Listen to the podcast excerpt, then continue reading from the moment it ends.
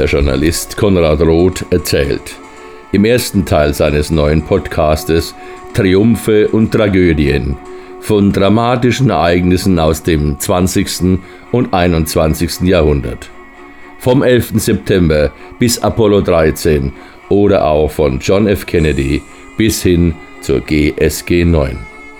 Wir wünschen dazu nun gute und spannende Unterhaltung.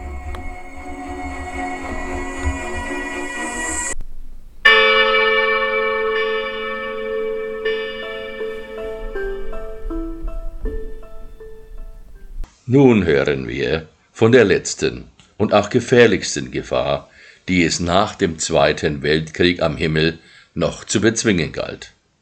Und der Podcast dazu trägt den Titel Der Tod fliegt mit.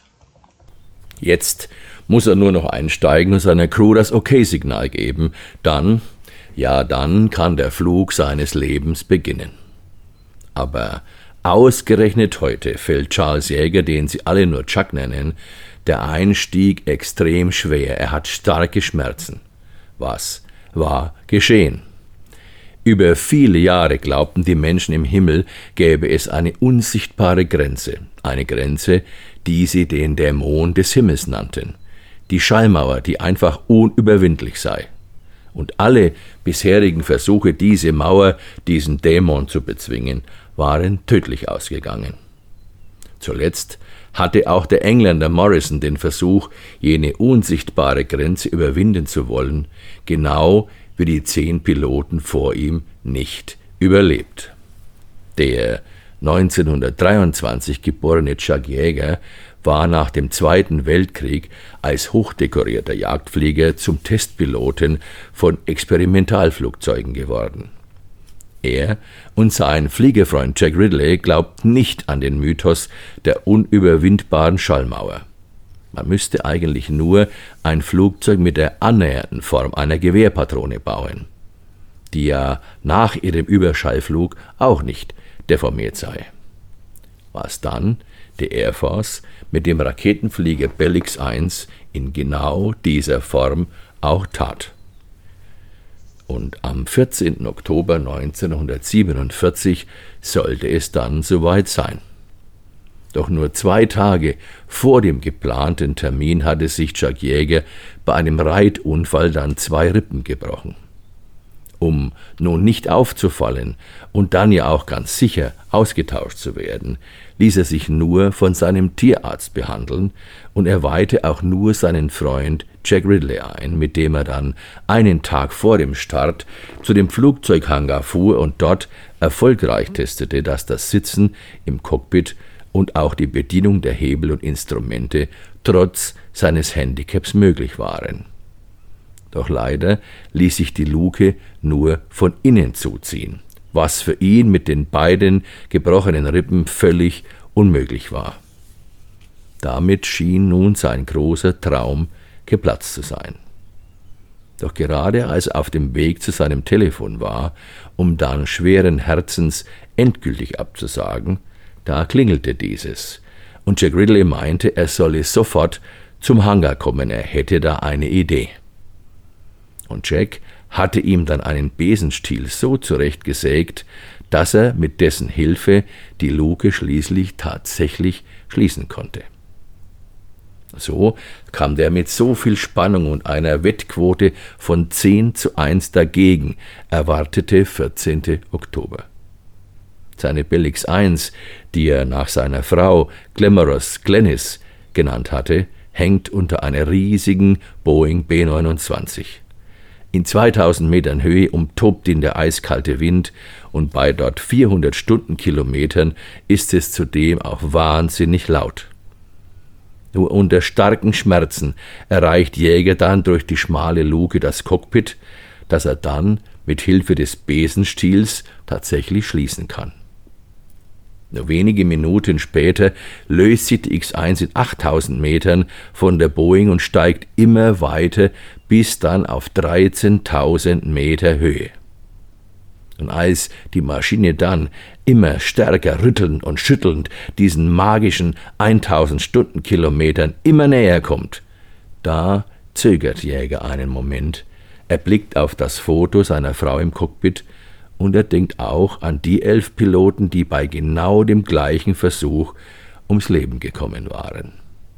Dann aber atmet er tief durch und schiebt schließlich entschlossen den Beschleunigungshebel nach vorne. Und unten auf der Erde war plötzlich ein krachender Donner zu hören, und alle dort warteten erschraken, sie sahen in den bewölkten Himmel hinauf und nahmen entsetzt an, dass nun auch Chuck mit seiner Maschine explodiert war.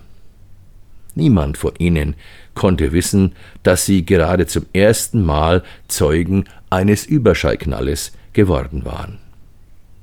Und während Chuck oben tatsächlich dann die Schallmauer durchbrach und dabei sogar 1125 Stundenkilometer erreichte, da hatte er das Gefühl, wie etwa durch Sirup oder durch Wackelpudding zu schwimmen.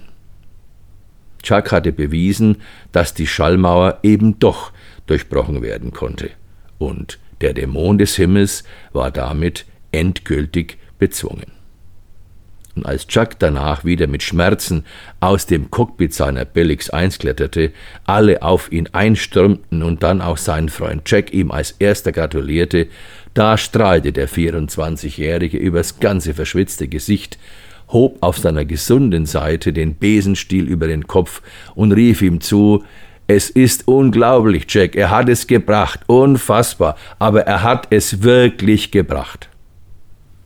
In den nächsten Jahren dann hat Chuck viele weitere Geschwindigkeitsrekorde aufgestellt und dabei auch mehrfach die Schallmauer durchbrochen.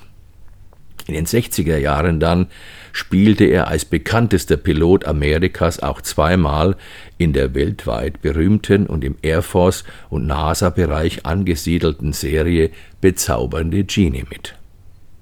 1975 schied Jäger dann nach 17.000 Flugstunden auf unglaublichen 208 verschiedenen Flugzeugtypen und auch dem Erhalt der Freiheitsmedaille schließlich als Brigadegeneral aus der amerikanischen Luftwaffe aus. In vielen Radiosendungen und Fernsehtalkshows war er danach immer wieder ein gerne gesehener Gast. 1983 wurde er dann einer breiteren Öffentlichkeit bekannt, als Hollywood mit dem Film Der Stoff, aus dem die Helden sind, die Geschichte der waghalsigen Testpiloten von Chuck Jäger bis zum Erdumkreiser John Glenn nacherzählt hat. 65 Jahre nach seinem Rekordflug nahm Jäger dann das Angebot der Air Force dankend an und flog als nun Co-Pilot mit 89 Jahren einmal noch mit Überschallgeschwindigkeit. Mit 93 wurde er dann sogar zum Internetstar, der von der Öffentlichkeit gestellte Fragen bescheiden und immer schlagfertig beantwortete. Zum Beispiel, als er gefragt wurde, warum er denn überhaupt Pilot werden wollte und darauf zurückschrieb, ach, das war ganz einfach. Ich sah, dass Piloten stets schicke Uniformen trugen und auch immer schöne Mädchen in den Armen hielten. Also bewarb ich mich. Und als Chuck Jäger, als beliebter Nationalheld und als amerikanische Legende dann im Dezember 2020 mit 97 Jahren verstorben war, da schrieb der gerade neu gewählte Präsident Biden, er war der größte Pilot Amerikas und wird uns mit seinem Vermächtnis von Wagemut und Stärke immer in Erinnerung bleiben.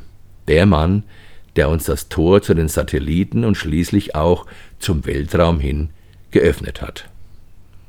Übrigens, dem Besenstiel hat Jacques Jäger in seinem Haus sein Leben lang einen Ehrenplatz gegeben.